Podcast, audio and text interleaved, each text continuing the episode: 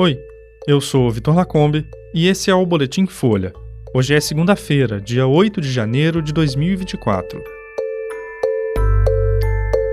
Polícia Federal realiza operação contra financiadores do 8 de janeiro um ano depois de ataques. Primeira-ministra da França renuncia e acidente com um micro-ônibus mata 25 pessoas na Bahia.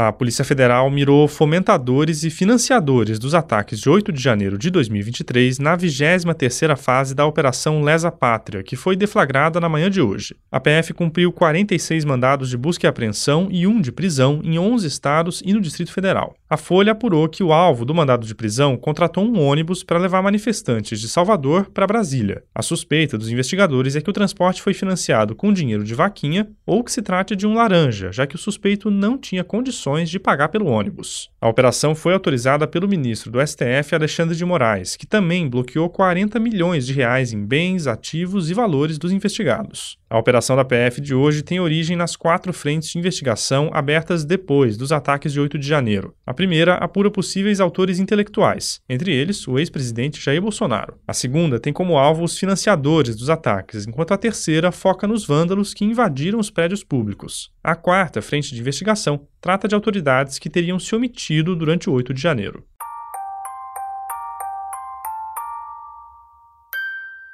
A primeira-ministra da França, Elisabeth Borne, renunciou ao cargo hoje depois de um ano marcado por crises políticas. A informação foi confirmada pelo gabinete do presidente francês Emmanuel Macron. Em nota, o mandatário agradeceu Borne pelo trabalho. A renúncia acontece no momento em que Macron busca dar um novo impulso no segundo mandato, meses antes das eleições para o Parlamento Europeu e das Olimpíadas de Paris. Borne esteve na linha de frente da condução da reforma da Previdência na França, que foi alvo de fortes protestos. No sistema de governo francês, o presidente está acima do primeiro-ministro, que é o líder do Conselho de Ministros e responsável pela articulação política no parlamento. Na casa, Borne ficou conhecida por utilizar pelo menos 20 vezes um dispositivo da Constituição francesa que permite que uma lei seja aprovada sem votação. A coalizão de Macron não tem maioria absoluta no legislativo. Na carta de demissão, Borne disse que é mais necessário do que nunca continuar as reformas. O gabinete de Macron não anunciou o sucessor, mas o ministro da Educação, Gabriel Attal, é um dos principais cotados para o cargo.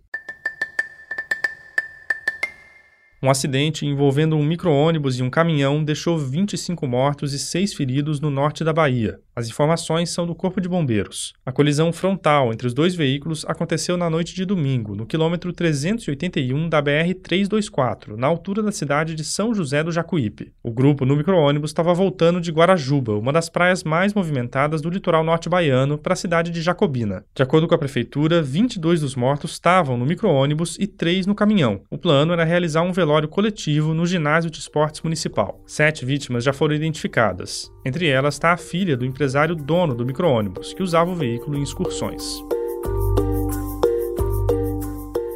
Esse foi o Boletim Folha, que é publicado de segunda a sexta, duas vezes por dia, de manhã cedinho e no final da tarde. A produção é de Maurício Meirelles e a edição de som é do Rafael Conkle. Essas e outras notícias você encontra em folha.com.